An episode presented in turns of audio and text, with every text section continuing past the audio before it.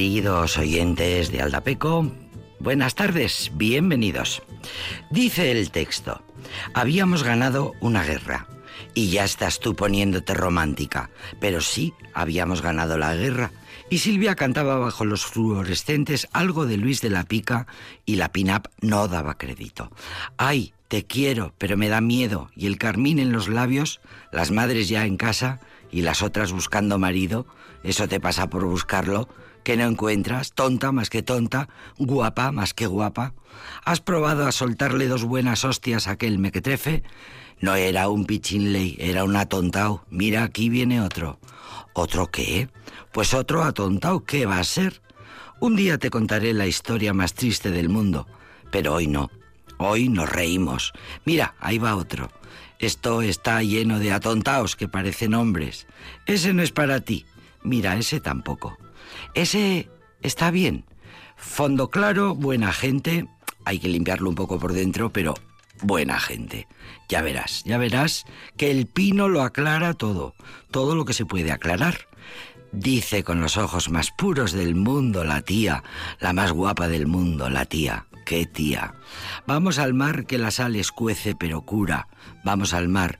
No siento que te vayas. Lo que siento es que te lleves las tiritas de mis entrañas. Creo que voy a escribir algo sobre qué, loca. Sobre ti, sobre qué va a ser. Mira, a mí déjame en paz, que suficiente tengo con lo mío. Y ahí van los fluorescentes del mercado de San Antonio y ya no hay chicos con patillas, solo grandes mujeres. Y allí va la Silvia Pérez Cruz con la voz más bonita del mundo. Y al final resulta que habíamos ganado una guerra y habíamos vuelto ya con los jazmines de la Alameda y las azoteas. La luna ya no está triste. Jara y jazmines en la Alameda cosas que dan gusto leer. Como dicen los neurocientíficos, eh, la neurolingüística es importante decirse a una misma, a su cerebro, cosas que den gusto decir, cosas que da gusto leer la verdad. Es este texto que se lo hemos cogido a la escritora argentino-catalana Lucía Lidjemer, deletreando L-I-J-T-M-A-E-R Así se escribe el apellido de Lucía, que se pasa la autora, lo cuenta en las entrevistas, deletreando su apellido siempre, desde que empezó a publicar. Hace no mucho eh, publicó este libro, lo queremos recordar, la periodista Lucía Lidjemer, perdón, Lidjemaer, presentaba su libro titulado Yo también soy una chica lista un libro resultado de conversaciones, discusiones, charlas con mujeres que se dieron el golpe en la cabeza e intentaron luchar contra la sensación de sentirse impostoras, contra las injusticias constantes, absurdas, en la intimidad y en el trabajo. Mujeres que dicen que el feminismo es variado. Pues claro, ¿cómo no va a ser variado? ¿Y qué? Las feministas se pelean todo el día entre sí. Esa es una abolicionista, la otra es radical. Esa es anarcofeminista. Andan a la gresca todo el día entre ellas. Pues no. El feminismo, dice la autora, es variado. Esto es lo que escribe esta escritora. Dice Lucía, a nada le gustaría más al sistema que nos rodea que, como pasa en la vida de Brian, la película de Monty Python, los diferentes grupúsculos que componen la lucha feminista acabarán enfrentados hasta la implosión por puro desgaste. Ja, sigue soñando, chaval. Es Lucía. Eh, ahora me da miedo pronunciar su apellido, Lidjenmaer. Es Lucía la que habla y dice tajante que el mayor mito sobre el feminismo es que su extremada pureza hace que sea inaplicable a gran escala. Eso es un mito. Eso es una falacia como la copa de un pino.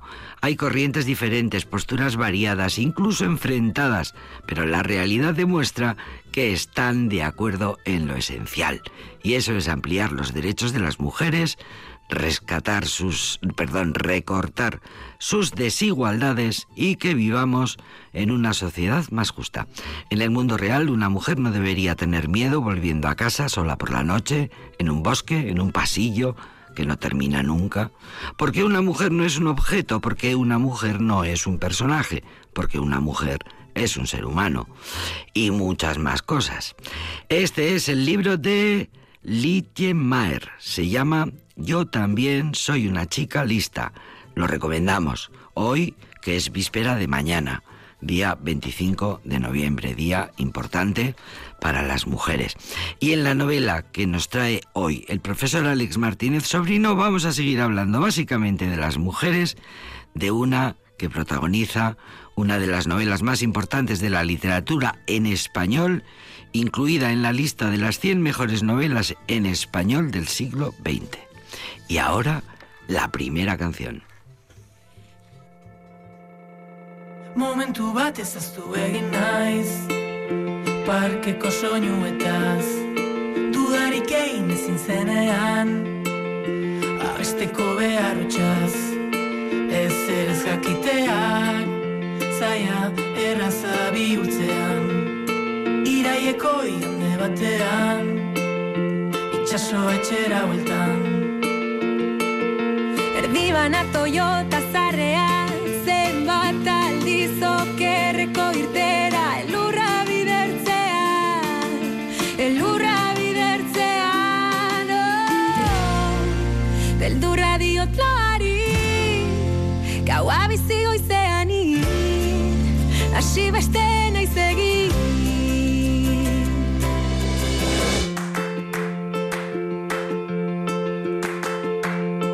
Eta batzutan gogoratzen naiz. Saiatu eta ezinaz Egiazkoa zaizun guztiak. Eman hoi duen minaz. Soi kontatzeko gai. Egun batean hau zango naiz. Kaleak luz eta seul gauez. Zure zain. Erdibana Toyota zarrea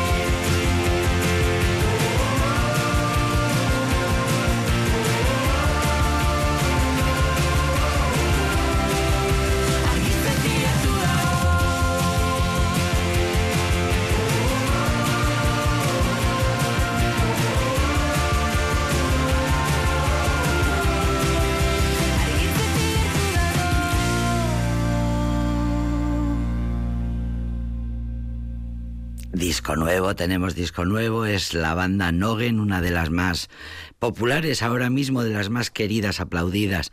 Nogen, han pasado ya muchos años desde que formaron el grupo, eran estudiantes de Erasmus en Dinamarca y allí se juntaron, primero fueron un trío, luego fueron ampliando la, la formación y ahora ya son mayores, se hacen discos, este es el tercero y está entrando maravillosamente bien por todas partes, buenas críticas, eh, cantan en inglés y en euskera, tienen colaboraciones como por ejemplo eh, la, de, la del cantante de La Moda, la maravillosa Orquesta del Alcohol, con quien ya tienen colaboraciones anteriores, Nogen, son, es una de las bandas más populares ahora mismo, más seguidas en ese pop folk eh, que hacen eh, que tan que resulta tan agradable de escuchar. Disco nuevo, estamos en temporada alta, así que vamos a ir disfrutando y descubriendo canciones nuevas, cosas nuevas en este programa que se llama Aldapeco.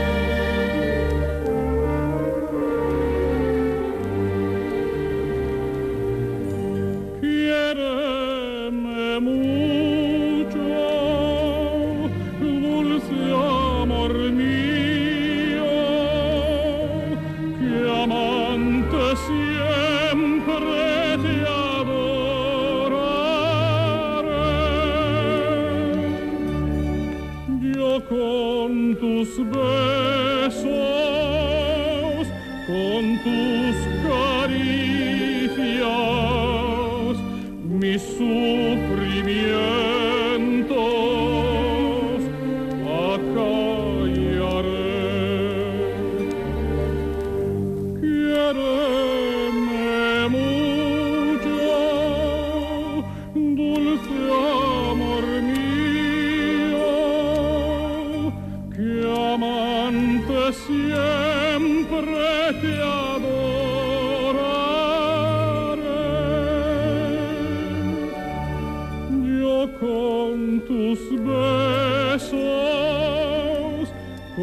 con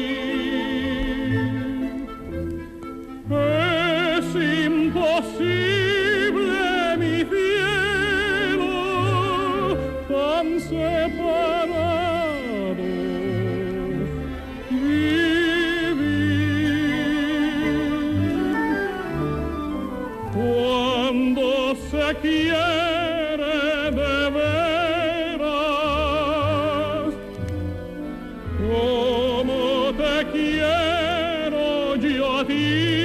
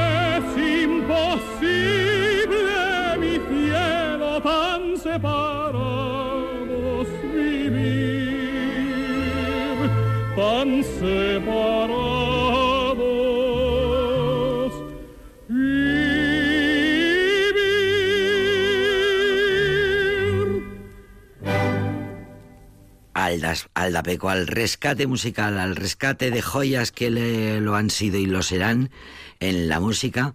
Hoy rescatamos la, cuando te cuando se quiere de veras como te quiero yo a ti, la rescatamos en la voz de Alfredo Kraus.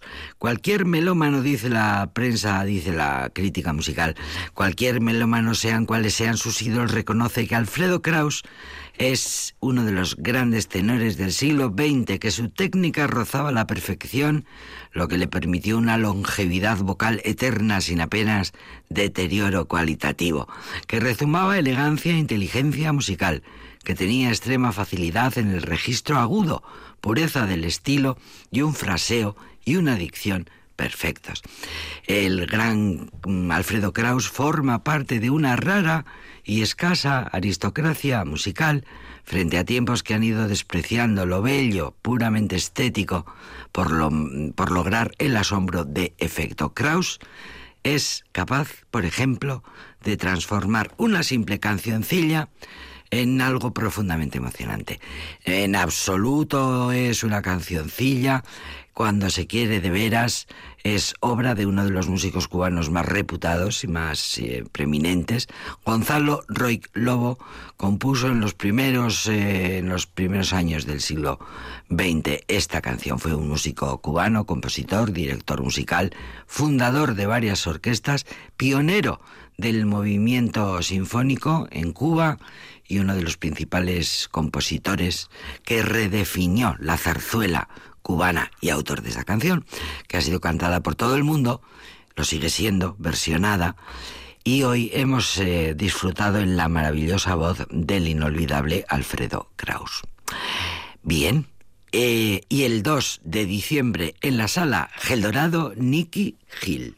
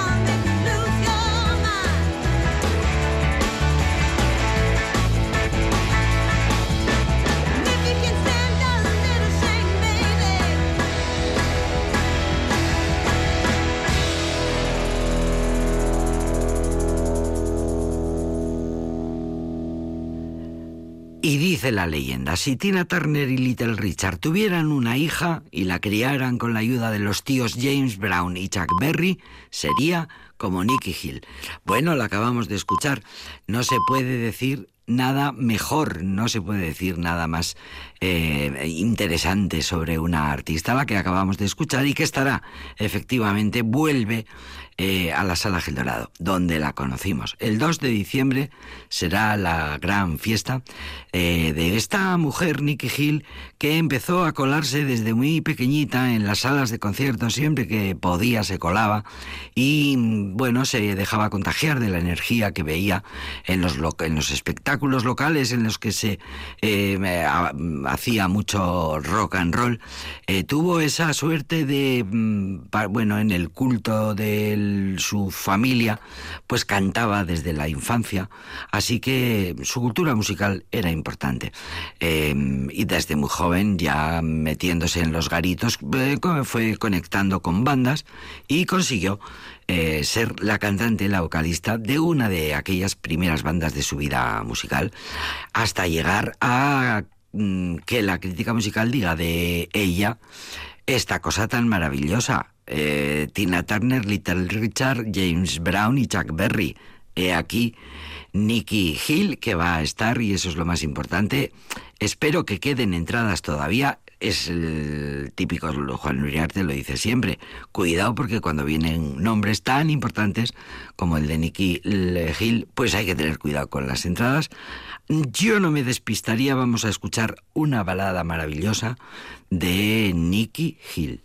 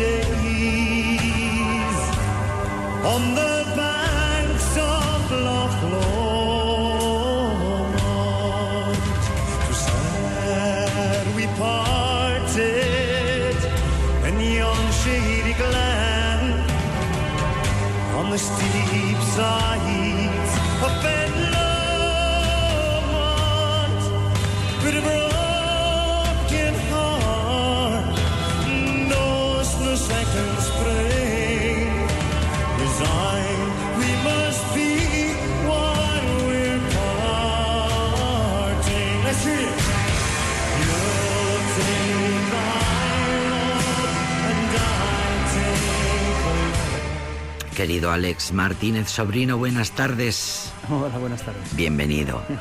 Bienvenido. Me dijo Alex, siempre me lo dice casi siempre, ya verás el viernes que viene, ya verás qué libro te traigo el miércoles, el viernes que viene. Y es verdad. eh, bueno, pues cuando abro el correo y veo su guion y veo el libro que ha elegido para contarnos hoy, la verdad es que me dio mucha emoción. Porque recuerdo que primero vi la película, era yo muy niña, ¿eh? Eh, la película me pareció terrorífica.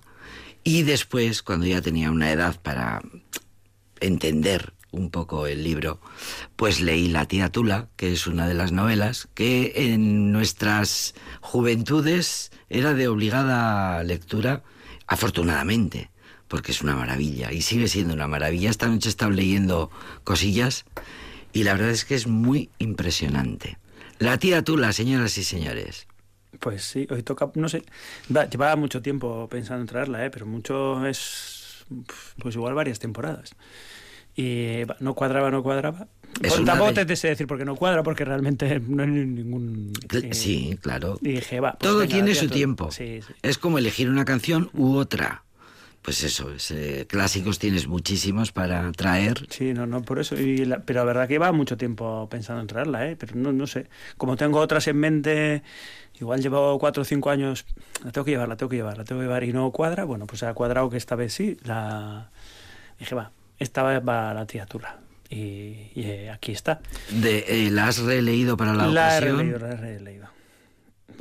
Muchas, las que maduro en exceso, como esta, eh, es porque las leí en su momento y, y por lo que sea me gustaron o me dejaron de gustar o y ahora no sé, no sé por qué la verdad es el momento de traerla, no, no te sé decir.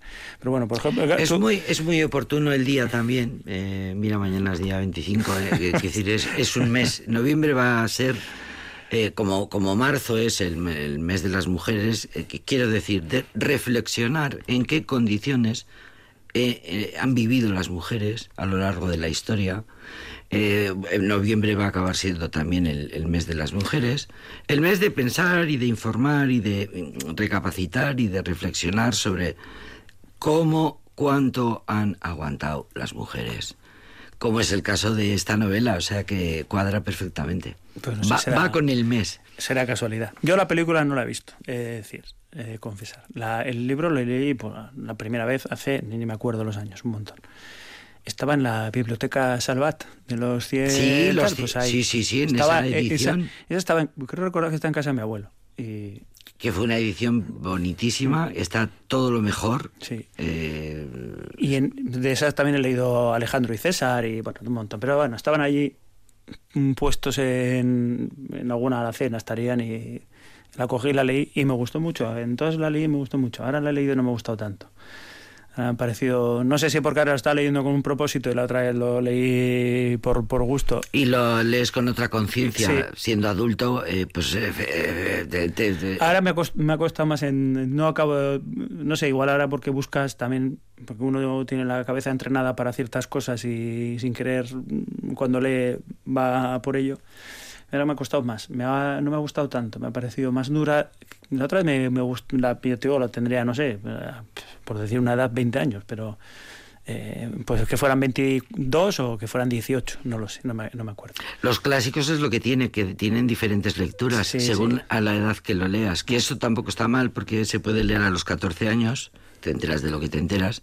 Pero bueno, la peripecia la. mm. Hay pues, cosas que hay que la la- los buenos hay que leerlos siempre. Claro, y luego a los 30 es, tiene otro sentido, otro y sentido. a los 60 tiene otro sentido. eh, y Cuando llegue con- te- diré. Cuando llegue a los 60 Y te cuando diré. llegues a los 60 dirás, caramba, pues es verdad. Pero ciertamente ahora pues me ha costado más enten- no entenderla, mm, me ha parecido más dura, no sé, mm, bueno, del estilo de Unamuno, porque Unamuno al final todo Del- lo que escribes es seco Del y sentimiento sí, trágico de trágico la vida. de la vida. Es- es- Es, to- todo lo que escribes trágico, duro, duro, trágico. duro. Y así como la primera vez me gustó mucho y tenía ese ese pozo en la cabeza, ¿no? Ese recuerdo de qué historia, ¿no? De ahora me ha parecido más duro, no me ha gustado tanto el personaje de la tía Tula, no, no tampoco tengo un recuerdo de si era entrañable o no.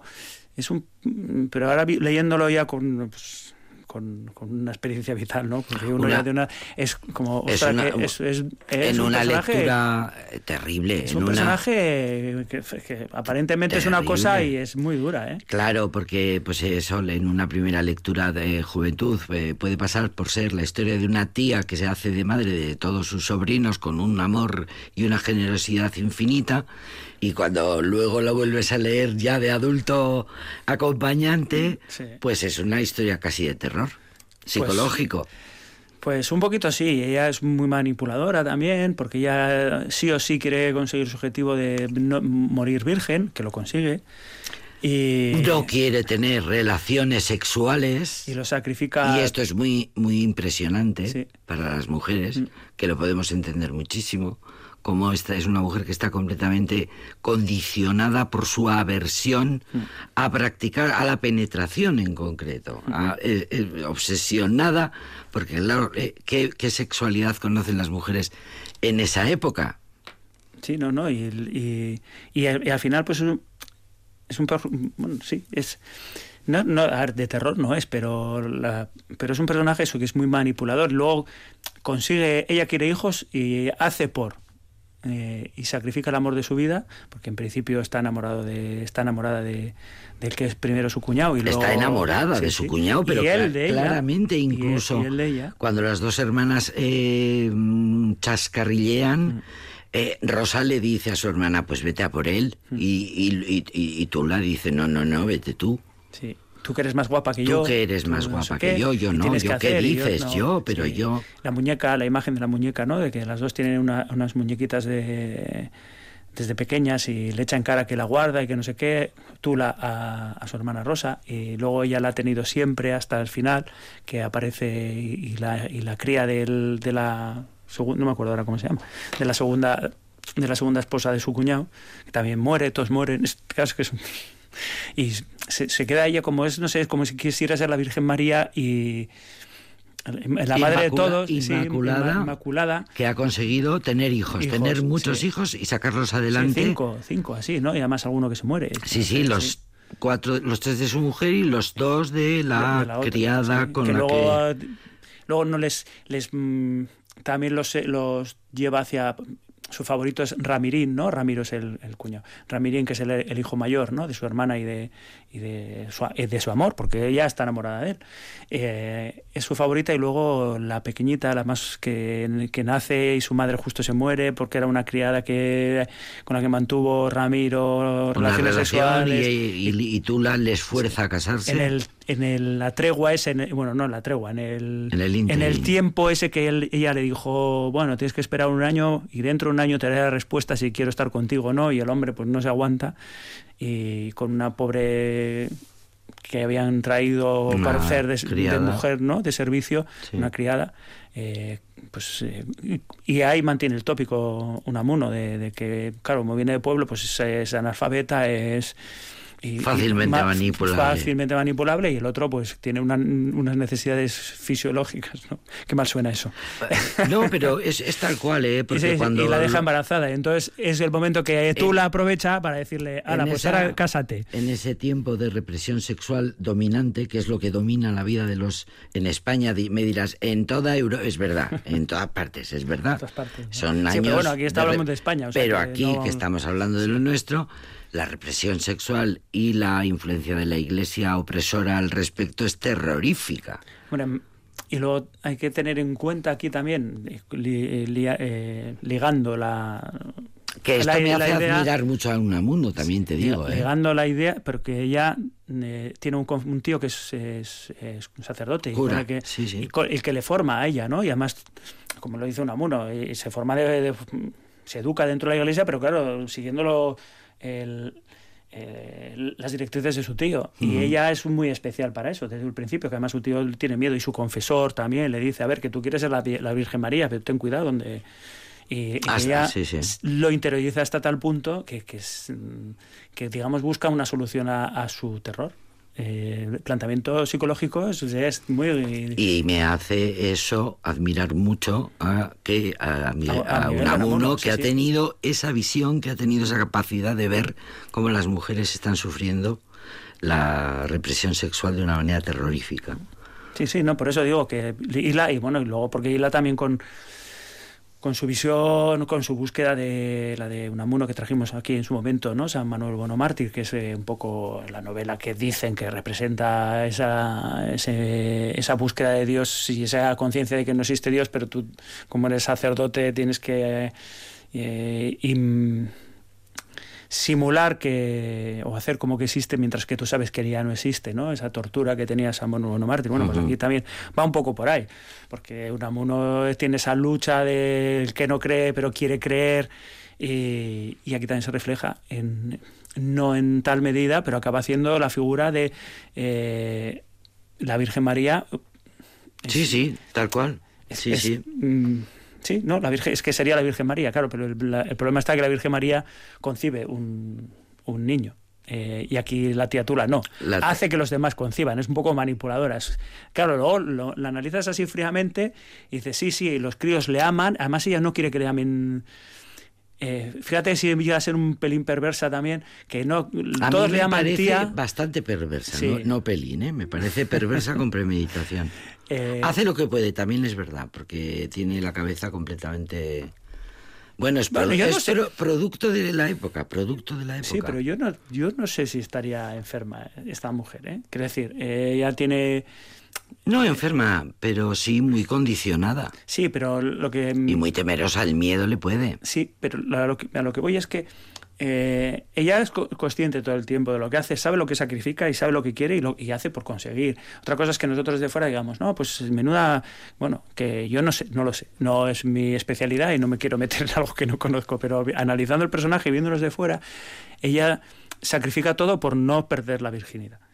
Eh, pero luego quiere ser madre y a los niños les dice que tienen dos madres. Y para los niños es una una tortura eso. Eh, y los demás le llaman tiatula y ella no quiere que sea. Y al final, mm, la paradoja o el, eh, o, el fruto, sí, la paradoja por un lado, pero viendo desde, desde fuera, ¿no? Pero viendo desde dentro, es que la cría más joven, eh, creo que se llama Rosa, pero ahora no estoy seguro, ¿eh? la, la más la, la menor, la que es hija, que es, ya he dicho, los favoritos son el mayor y la, y la menor.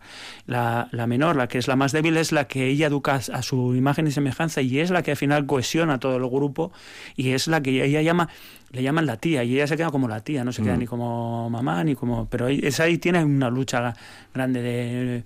No me llaméis tía, yo no soy no soy la tía Tula, no soy Gertrudis, soy, soy, la, otra- soy la otra mamá, tenéis dos mamás, ¿no? Sobre todo cuando ellas, las otras se mueren, y eso también es muy bonito. Eso sí que me parece muy interesante, como cómo se van muriendo sus amores, ¿no? Su hermana, su su hermana, su, su amor, ¿no? Ramiro, y luego la madre de la otra criatura.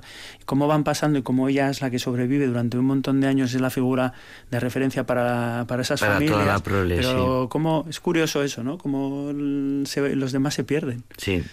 Los, Y- los demás se, se- digamos que se difuminan en el se, se quedan ahí en un momento sí. Eh, esta etapa de mi vida se está abriendo pero ya no. De hecho, son sí, como si fueran personajes menores dentro Sí. de una historia y Sí, como sí. que el personaje de Tula lo cubre absolutamente todo. pero son cosas que pasan en la vida. Claro, claro, ahí claro, claro, por lo- eso es tan- si, si tú lo analizas y dices no, no pero es así de repente eh, la protagonista es ella absoluta de la novela y entonces los demás que pueden tener un papel más o menos importante es como que se van se pierden son anécdotas porque lo importante es ella. Ah, ah, ah, el, sí, el am- sí, sí, el- sí. La, lucha, el amor por los críos, por los, pues esos que son sus hijos adoptados, que también po- podría observarse desde ahí, ¿no? Es verdad que una uno no lo analiza desde el punto de vista, pero quiero decir, se podría analizar desde cuando una madre no es una madre eh, biológica. Eh, si puede o no. O se puede también eh, la obsesión por la maternidad, que También, muchas mujeres han vivido como una imposición. Eh, ¿Cuál es el papel de la mujer en la sociedad? Y en ese momento en el que Unamuno escribe la tía Tula, ¿cuál es el, el qué hacen las mujeres en este mundo? Criar, eh, Sí, pero es lo que- casarse es lo que da sentido y a- tener hijos. a la vida de de, De todas las mujeres. Bueno, en la- pues, De ah, todas. sí pero ahora aquí estamos hablando de la- yo estoy de acuerdo que es de todas De pero que te todas. quiero decir que aquí es la de Tula especialmente porque luego las otras digamos que sí las mm, pero Y las que no se casan, monjas o, para, o tías tulas. sí o, o pro- o maestras que eran antes claro, sí, en fin. Sí, Sí, la- es una sublimación de la maternidad, maternidad. una sublimación de la maternidad obligada por, las, por la moral de la época, que es una moral aplastante y asfixiante para las mujeres. ya, ya hemos sacado aquí ahora teorías eh Es que es muy impresionante esta novela, hay que leer, es, es que bonito. es corta, ¿eh? Es- es- sí, sí, se lee rápido. Nada, es, es corta corta vamos ya ves aquí Y leer a Miguel de Unamuno siempre es, mm, es grato, es muy grato. Por cierto, menudo prólogo. sí bueno Me- pero Menudo prólogo. Antígona, menudo prólogo, que eso también dice, él dice, eh, eso me lo leí ayer y me, me gustó mucho, supongo que en su momento no lo leí. Dice, bueno, eh, lector, si no mm, te interesa, vete directamente al, al Ana, primer... sáltatelo. Sáltate esto y vete al primer capítulo. Por eso te lo saltarías, porque es lo que pone. Yo eh, con 20 años Pensaba que igual, ¿eh? ibas a referirte No, también... no, lo, lo tenía perdido, lo leí, lo, eh, eh, pero sí que es curioso eso cuando lo has dicho, lo de prólogo, entre paréntesis, que puede saltar el lector de novelas, que puede saltar el, El lector de, novelas. novelas, si tú vienes a leer esto que es una novela, ahora si vienes con otras ínfulas más eruditas, entonces aquí te cuento yo eh, el, el mito de, de Antígona, Antígona. Mm. cómo me inspira eh, a la hora de crear este, este personaje. Mira, eso no- lo pensé en su momento, eh, el otro día, pues si no, no hemos puesto en una canción, si nos va la hora. Eh, bueno, dijo. Hoy hemos empezado un poco más tarde. que el... eh, bueno, el libro lo merece también, ¿eh? Que- El libro nos entusiasma. Sí. A ambos. Sí, el- la cuestión es, el- es como el, el prólogo mm, seguramente con reflexión dice más de lo que parece acerca de- del planteamiento de la novela. Pero es, mm, mm, a lo que voy es que como la- es una relectura del mito. Sí, él ya te está dando la pauta, te está diciendo esto es Antígona. Sí, sí, sí. eh, confróntalo con Antígona de Eurípides o de. Sófocles o, de, o del mito. Eh, que por cierto, hay bastantes lecturas. Ya traeremos una de un autor alemán, eh, una novelización de él. Esto. Pero bueno, más adelante, eso Bien, más adelante. bien, pues pongamos una canción alusiva. Sí, sí. Bueno, eh, no, no te creas que ha sido fácil, ¿eh? pero algo, algo hemos traído. Nunca Eh, lo es, nunca lo es, querido, nunca lo es. A veces es más fácil. The Striper, que es un grupo que, tra- que trajimos hace millones de años ya, allí Qué buena memoria del tienes. mundo. Qué buena memoria Eh, tienes. eh, sí, pues estos son un de, de heavy católico. Bueno, no sé si son católicos, pero son religiosos, cantan, todas las canciones son sobre Dios. Recuerdo que en las primeras colaboraciones Sí. nos explicabas el, heavy metal cristiano. Esto, es- estos son unos, el- el- seguramente el más conocido, el grupo más conocido, Striper. Y bueno, la canción es Honestamente, Honestly.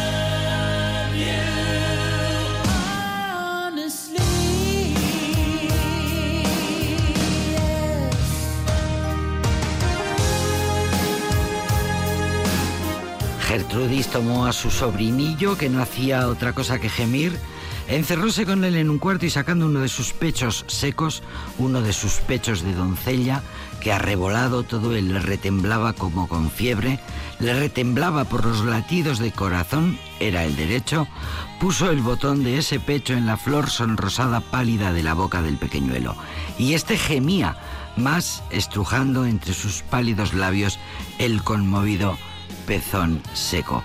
Un milagro, Virgen Santísima, gemía Gertrudis, con los ojos velados por las lágrimas. Un milagro y nadie lo sabrá, nadie.